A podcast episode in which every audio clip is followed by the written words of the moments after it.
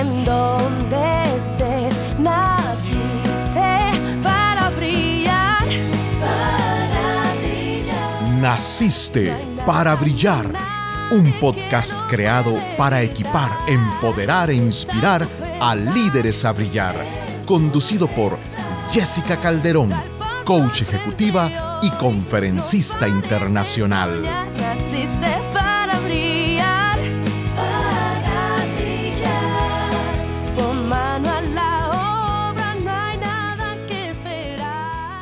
Soy Jessica Calderón y me siento muy contenta de darte la bienvenida a un episodio más de nuestro podcast Naciste para Brillar.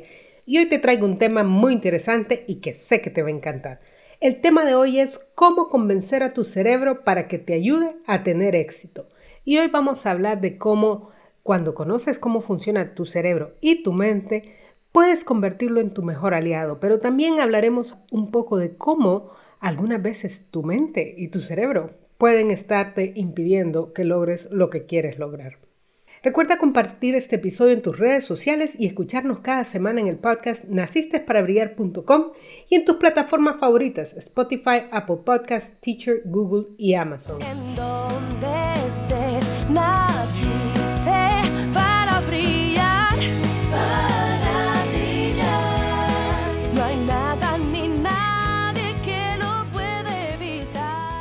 Hoy voy a comenzar con tres preguntas interesantes. A ver si te las has hecho alguna vez.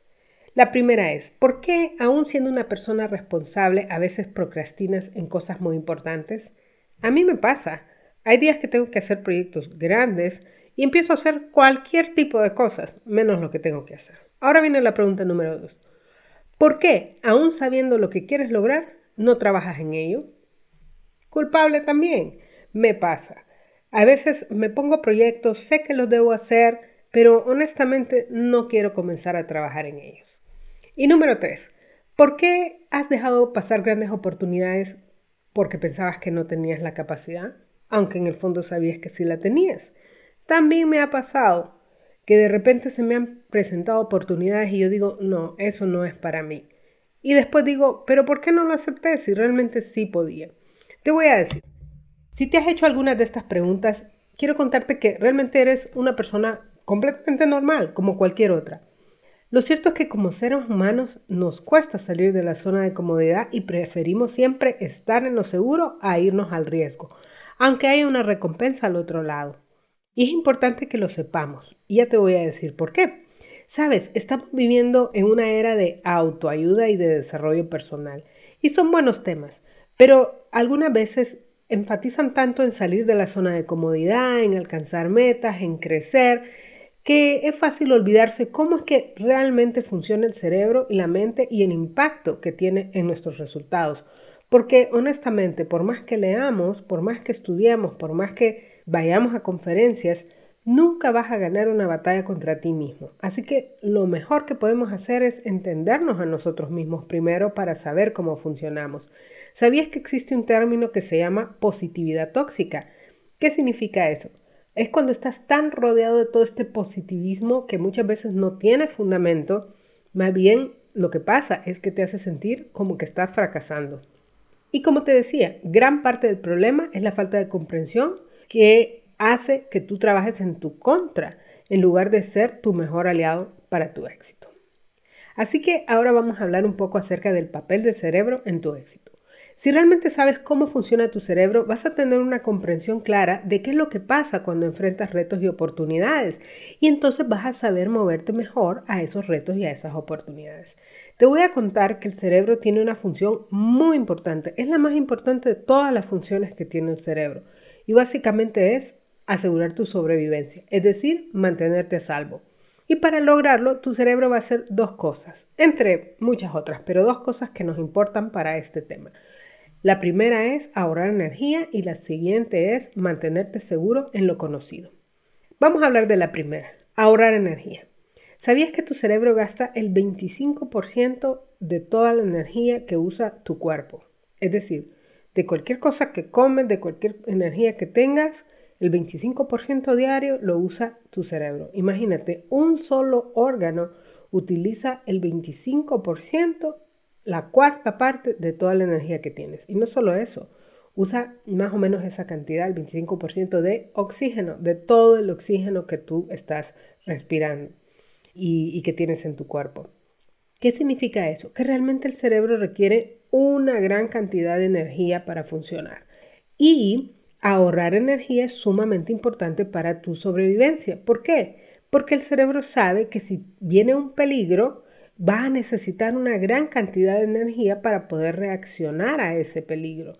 Entonces el cerebro siempre está buscando formas de ser eficiente y efectivo. ¿Y cómo crees que lo hace? Pues con hábitos. Y esos hábitos son rutinas aprendidas que tú las fuiste desarrollando con el tiempo. ¿Y qué pasa? Que una vez que el hábito está aprendido, le requiere un mínimo de energía al cerebro. Entonces, ¿qué es lo que pasa? Que una vez que tienes un hábito, por ejemplo, cepillarte los dientes en la mañana, no tienes que pensar en eso. Es más, te digo, no tienes que pensar ni qué ropa te pones, ni qué es lo que comes, porque generalmente casi todo lo que hacemos son hábitos que vamos repitiendo día a día. Si tu cerebro tuviera que pensar cada cosa cada día que va a hacer, créeme que te tardarías horas de horas solo en salir de tu casa. Y no solo eso, tendrías un consumo de energía excesivo. Ahora, hay un punto muy importante con los hábitos y es que los hábitos realmente no necesariamente tienen inteligencia. Eso significa que los hábitos simplemente se repitan. Y puede ser que estés repitiendo malos hábitos. Pero para tu cerebro cambiar un hábito requiere un trabajo tan grande que mejor va a preferir tener los viejos hábitos, aunque no sean hábitos que te convienen a ti. Aún que esos hábitos ni siquiera te ayuden a llegar a tus metas. Ahora viene lo segundo. Te dije que tu cerebro te ahorra energía, pero además te mantiene en lo seguro y en lo conocido. ¿Qué significa eso? Que tu cerebro siempre va a evitar el riesgo y lo desconocido. Pues el riesgo y lo desconocido implican justamente peligro. Y para saber si algo es seguro o no, ¿qué crees que hace tu cerebro? recurre a ese almacén que has ido creando toda la vida, que se llama tu programación, digamos, que son todos tus recuerdos, tus éxitos, tus fracasos, lo que oíste, lo que aprendiste, lo que te impactó. Entonces, ¿qué es lo que pasa? Si se te presenta, por ejemplo, una propuesta para invertir en un proyecto, lo primero que hace tu cerebro es que va a ir a revisar ese proyecto y va a decir, ¿sabes qué? Esto vale la pena, esto no vale la pena, porque lo compara contra experiencias pasadas independientemente de que la propuesta sea buena o mala. Si el cerebro dice, ¿sabes qué? No vale la pena correr un riesgo con esto, simplemente no lo vas a hacer, independientemente de que la propuesta haya sido buena. Entonces, como puedes ver, la función del cerebro realmente es mantenerte seguro y eficiente, no mantenerte exitoso. ¿Por qué? Porque el éxito requiere demasiado trabajo. ¿Ves? El éxito requiere demasiado trabajo, alcanzar tus metas requiere demasiado trabajo, requiere que salgas de lo cómodo, que salgas de lo seguro, que tomes riesgos y que crees nuevos hábitos. Entonces, ¿qué crees que prefiere tu cerebro? Mm, mejor quedémonos acá. Entonces, ¿qué crees? Es lo más normal del mundo que no quieras hacer todas estas cosas. Es decir, que es lo más normal del mundo que procrastines, que evites hacer cosas con riesgos. ¿Y qué pasa? Tu mente racional está en otra parte de tu cerebro, que es en la corteza prefrontal. Tal vez va a decir, ¿sabes qué? Sí, son buenas estas metas para mí, pero todo lo demás de tu cerebro dice, ¿sabes qué? Sí, parecen buenas, pero me van a requerir demasiado esfuerzo y mejor me quedo acá. Ahora la cuestión es la siguiente, como líder te vas a encontrar con grandes oportunidades que requieren que te expongas a lo desconocido para aprovecharlas.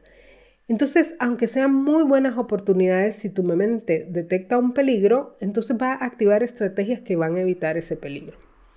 Estas estrategias obviamente pueden ser la procrastinación, rechazar oportunidades o incluso autosabotearte, que es justo lo que te estaba comentando hace un momento.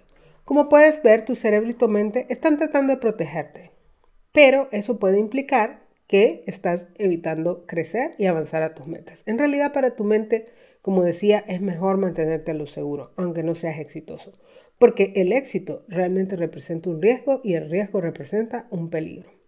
Entonces, ¿qué puedes hacer para convencer a tu mente de que te ayude a tener éxito? Porque de repente te vas a preguntar, ¿y cómo le han hecho todas estas personas que verdaderamente lo han logrado? Pues te voy a decir, lo que debes hacer en tu caso es reprogramar tu mente para que sea tu mejor aliada para tu éxito. Recuerda que cada persona fue educada de diferente forma. Entonces, para algunas personas, algunas actividades no son riesgosas porque su zona de comodidad es mucho más amplia, porque fueron educados de otra forma. Entonces, tal vez ellos sí se atreven a hacer cosas que tú las ves como, wow, o sea, yo jamás haría esto. Pero estas personas probablemente fueron criadas, educadas y estuvieron en un entorno que les facilitaba hacerlo o se entrenaron a sí mismos para hacerlo. Pero no te preocupes, tú también puedes aprender a administrar tu mente y tu cerebro para que trabaje a tu favor y no en tu contra. Y te voy a compartir cuatro estrategias claves que te van a ayudar y son relativamente fáciles de hacer. Lo que requiere es un poquito de disciplina. Entonces vamos a ver la primera. Claridad. Lo primero que necesitas para lograr cualquier cosa es tener claridad. Claridad en tu visión y en tus metas, porque eso te va a ayudar a enfocarte en lo que quieres. Ojo, pero necesitas estar enamorado de lo que quieres y tener una razón lo suficientemente poderosa para lograrlo. Porque sabes, tener claridad, claro que ayuda, pero si la razón no es lo suficientemente poderosa, regresamos a lo anterior. Tu cerebro no va a querer ni salirse de la seguridad ni gastar energía en algo que va a considerar que no vale la pena. Entonces tú necesitas tener clara la visión y tener un fuerte porqué que te ayude a moverte de la zona de seguridad en que tu mente quiere que te mantengas. He estado pasando un proceso de crecimiento durante los últimos meses porque tenía bastante sobrepeso. Sí, tengo que reconocerlo. Tenía 40 libras de sobrepeso. A esta fecha llevo seis meses de estar trabajando activamente en mi salud y he logrado bajar 32 libras. Ya estoy muy muy cerca de mi meta. Pero sabes, yo quería bajar de peso hace muchos años. Llevaba muchos años con un tremendo sobrepeso no tan grande como llegué ahora, pero sí bastante. ¿Y qué pasaba? Que realmente no tenía ni la claridad de lo que quería, ni tenía una razón verdaderamente poderosa. Entonces, lo primero que hice antes de empezar este proceso que empecé en enero de este año, del año 2022, fue el tomar esa decisión, pero enfocarme con claridad, ¿qué es lo que quiero, Jessica? Yo quiero estar saludable, con mi peso ideal, ¿Y por qué lo quiero? Por temas específicos de salud, porque ya mi salud estaba bastante afectada. Entonces tienes que tener una claridad y un porqué muy fuerte. ¿Ves? Lo segundo es la visualización. Esta es la segunda estrategia. Ayuda a tu mente a comprender a dónde quieres ir y haz familiar ese lugar. ¿Y cómo lo vas a hacer? Usando la visualización. Como te dije, tu mente no va a llevarte a un lugar desconocido porque eso realmente le va a sonar a peligro. Pero sabes que tu mente no distingue la realidad de la ficción, así que cuando tú ves imágenes, puedes usar tu imaginación y las imágenes para convencerte de lograr esa meta. Y eso le va a ayudar a tu mente a sentirse más segura y a querer avanzar a esa dirección. Por ejemplo, imagínate que tú dices, yo quiero volver a estudiar quiero estudiar una maestría. Entonces, imagínate sentado en esa universidad, sentado en las clases, estudiando.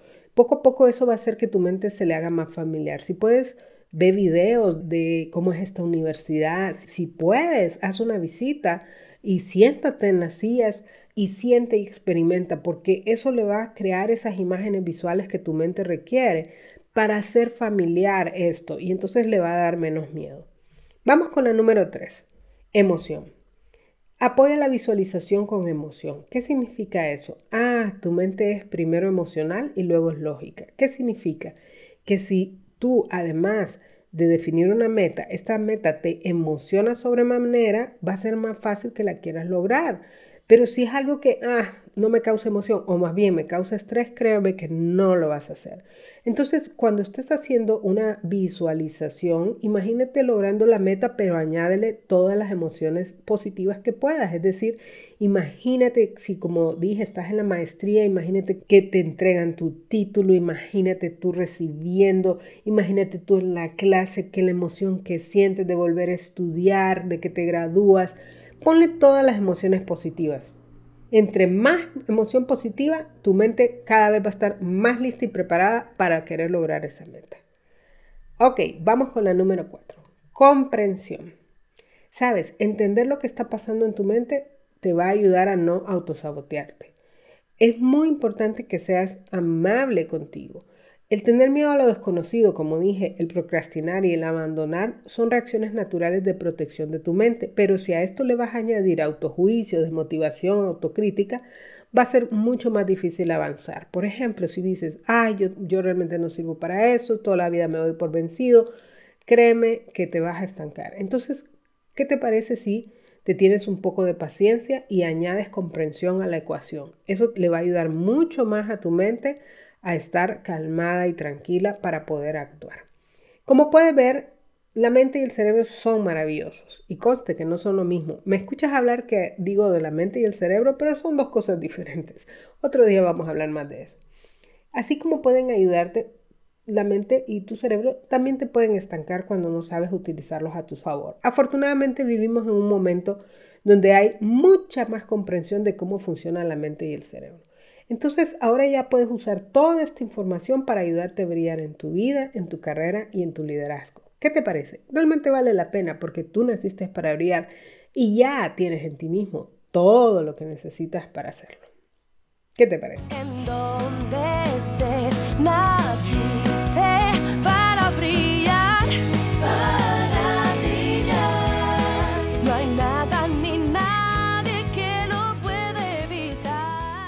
Ok, vamos a nuestro auto-coaching. Quiero invitarte a que te tomes un tiempo para escribir algunas de las metas que has estado posponiendo. Analiza cómo te sientes al respecto de estas metas. Y en base a las estrategias para reprogramar tu mente, determina las estrategias que acabo de compartir ahora para entrenar a tu mente. Determina qué puedes hacer para avanzar en el logro de tus metas. ¿Qué te pareció nuestro episodio de hoy? A mí me encantó. Y yo quiero cerrar, como siempre, con una frase que está relacionado al tema. Dice Abraham Maslow, puedes optar por volver a la seguridad o avanzar hacia el crecimiento. El crecimiento debe ser elegido una y otra vez. El miedo debe ser vencido una y otra vez. Me encantó estar contigo una vez más en Naciste para Brillar. Recuerda que puedes suscribirte a nuestro podcast desde las plataformas Apple Podcasts, Teacher, Spotify, Google y Amazon. Y nos puedes seguir en nacistesparabrillar.com. ¡Hasta luego! Tu luz puede inspirar también a los demás. Naciste para brillar. Naciste. Gracias por acompañarnos hoy. Escucha nuevamente a Jessica la próxima semana en un nuevo episodio de Naciste para brillar. Naciste